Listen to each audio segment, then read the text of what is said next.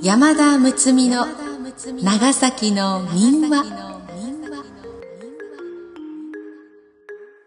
長崎の流通を担って40年。この配信は NOC 長崎卸センター。NOCS 長崎卸センターサービスがお届けします。今回は商工業者が良好に経済活動を営むための環境づくり。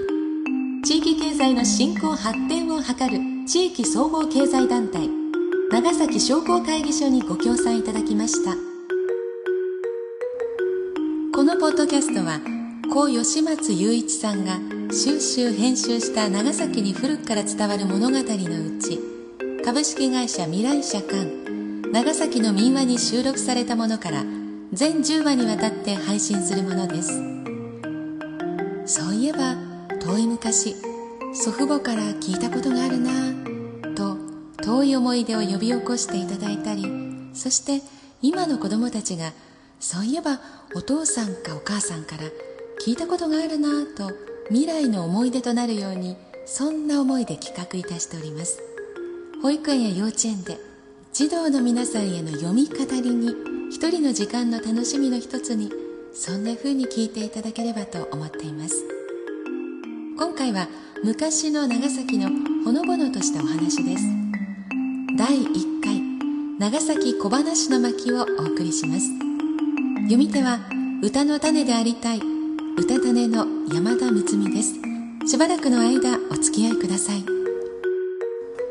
昔長崎は我が国の外国貿易を一手に引き受けて大変繁盛していました。ことに十禅寺の東神屋敷で行われていた中国貿易は出島の貿易よりも盛んでこの貿易の仕事はすべて町の人々が長崎会所で行っていました。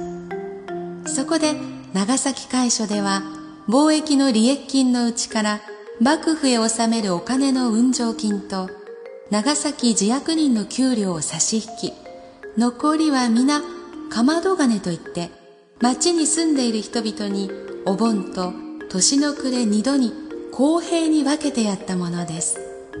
だから三四人の家族であれば何にも仕事せず遊んでいても楽に生活ができおまけに一度くらいはおばまの湯治ができたと言われています。このような暮らしは元禄の中ほどから幕末までも続きました。そこでこの町特有ののんびりした長崎人情が生まれたのでありましょう。このような気質は今でも残りよそから来た人に親切でお祭り好きだと言われています。江戸の浮世絵に比べられる長崎版画が今でもたくさんに残っていますが長崎小話もこうした人情を本当によく表したもので江戸小話にも似たものです。高野町の大人の話もその中の一つです。1高野町の大人。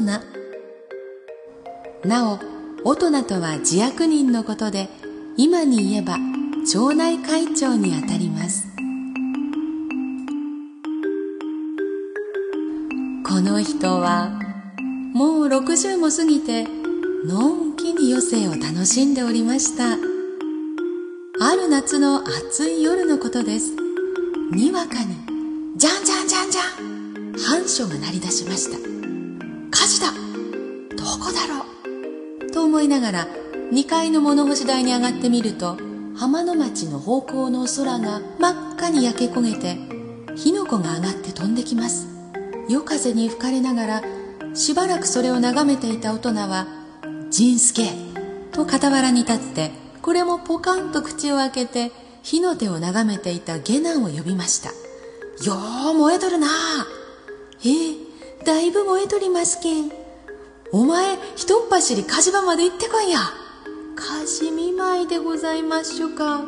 見舞いじゃなかだいぶお気のできとるじゃろう。仁助はきょとんとして主人の顔を見上げました。あのくらい燃えよるけんだいぶ燃えさしのできたろうばい。ちょっと言ってもろてきなはい。仁助は物干し台を降りて暗い町を走っていきました。火事場は火消しや火事見舞客や野じ馬でごった返しています。仁助がようやくたどり着いてブスブス燃えている木片に手をかけると「こら!」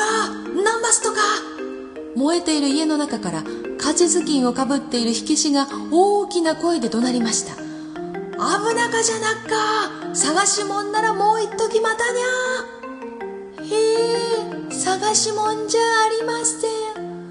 うちの旦那が今日の火事じゃだいぶ燃えよるごたるけん。置き場もろうてこいっておっしゃいますけん。ここの場に三本もらいよりました。驚いたのは火消し。なんて置き場こんつくしょ人が命がけで火ば消しよっときに置き場もらうてうな叩き殺されちゃ真っ赤に焼けた飛び口を振り上げて打ち下ろそうとしました。仁助はおったまげて拾いかけた燃えさしはその場に放り出し転ぶようにして今夜町に駆け込んできました。ああたまげた。家の入り口に尻餅をついているとどうじゃったへえ、置き場くれんへと言いましたばってん、あそこの火消しはケチン棒で、この火事場で置き場くれろってなんちゅうことかと言うて飛び口ば振りやぐっとですもん。私は命からがら逃げてきましたたい。大人はこれを聞くと落ち着き払って、なんて、置き場くれんと言うたか。そげんこと言うたか。よーし、そういうのふぞかこと抜かすもんどもならよか。今度うちの焼けた時は、おきはやらんたい。二、酒屋町の川端。年取って耳の遠くなったおばあさんが、銅座町の方から西山の方に行こうと思って行く途中、酒屋町の川端を通りかかりました。すると、向こうの方からも同じ年配のおばあさんが杖つきながら歩いてきました。二人は前からお互いに顔見知りの間柄なので「どっちへおいでますとへ」と声をかけました。ところが聞かれた方のおばあさんも耳が遠いので「ええー、よか天気でございますのし」と返事しましたこちらも聞こえないのでさようでございますか。そりゃまた遠方まで。と言うと、本当にあったこうなりましたの？し。そんならどうぞよろしゅう言うて仰せつけませ。ええー、もう年寄りゃ寒さにゃかないませんもんと珍妙な問答を交わし、やがて口々に、何万打仏、何万打仏、と念仏を唱えながら別れていきました。これからとんちんかんな問答のことを酒屋町の川端というようになりました。3陳山先生。ある町の大人がある時出島のオランダさんから一匹の毛の真っ白なチンを買い入れましたさて何という名をつけたらよかろう。オランダ風の灰から七にしたいもんじゃが。と思案したげく、その頃町で評判の漢学者、勝木鎮山先生に頼むことにしました。しかし、頼まれたものの鎮山先生は、はたと困りました。漢学者もオランダ語には縁が薄かったからです。でも、引き受けた。という返事だったので、大人は早速決まった日、お屋敷へ伺いますと、できたぞ。何と呼ぶのでございましょうか。うーん、フレールはどうじゃ。フレール、結構な名でございます。して一体どういう意味でございましょうか。フレールとはな、白雪のごとしというのだ。なるほど。なるほど。どうも立派な名前をつけていただきまして。と、頭を畳にすりつけるようにお礼して、銀三枚を置いて帰りました。後で門人たちが陳山先生に、あれはオランダ語ですか？と聞くと何？それ富士の高根に触れる白雪と和歌にもある。あのフレールだよ。と顎を撫でて言いました。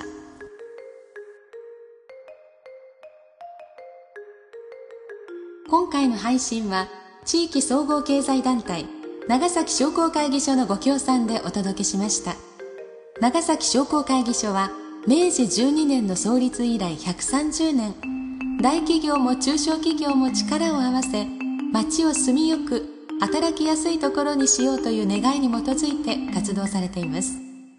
地域に役立つ活動を推進していくため地域や企業のニーズに応えられるように各種の事業を行ったり経済情報の収集提供や経営の活性化を図るための講演会講習会などの開催各種相談や商工業者の皆様の意見要望をまとめ国県市などに県議陳情を行うなど豊かで安心して暮らせる長崎を作るため全力を傾けて取り組んでいらっしゃいますもっと素敵な長崎の街を一緒に作っていきたいこの思いに共感されましたら、ぜひ商工会議所のホームページへアクセスしてみてください。このポッドキャストは、長崎の古い物語を通じて、長崎への思いを新たにしていただく趣旨で、今回を含み、全10回にわたって、NOC 長崎卸団地、NOCS 長崎卸センターサービスが各週で配信いたします。なお、このポッドキャストについてのご意見、ご感想は NOCS 長崎卸センターサービスまで電子メールなどでお願いいたします次回は長崎鎮守の諏訪神社の裏側にある立山に住んでいたという次郎兵衛狐のお話です。利口な狐も厳しい修行を積んだ皇太寺の和尚さんにはかなわなかったという愉快なお話です。どうぞお楽しみに。なお朗読本文には現在から見れば差別的または差別的と見られかねない表現を含むこともありますが著作者には差別を助長しようという意図がないのは明らかであり1972年に出版された当時の状況また古くからの伝承民話であることまた著作者が個人であることを考え原文のまま朗読しております。ご了承いただきますようお願いいたします。ほんわかのんびり春風台頭とした長崎人気質。長崎物知り手帳第9話で紹介していますが今ではそうでもないような気もします。古き良き時代の長崎はもうどこかに行ってしまったのかな。私が子供の頃まではそんな気風が残っていてどこかぬるま湯の中のような心地よさがありましたね。ではまた次回までさようなら。うたたねの山田睦美でした。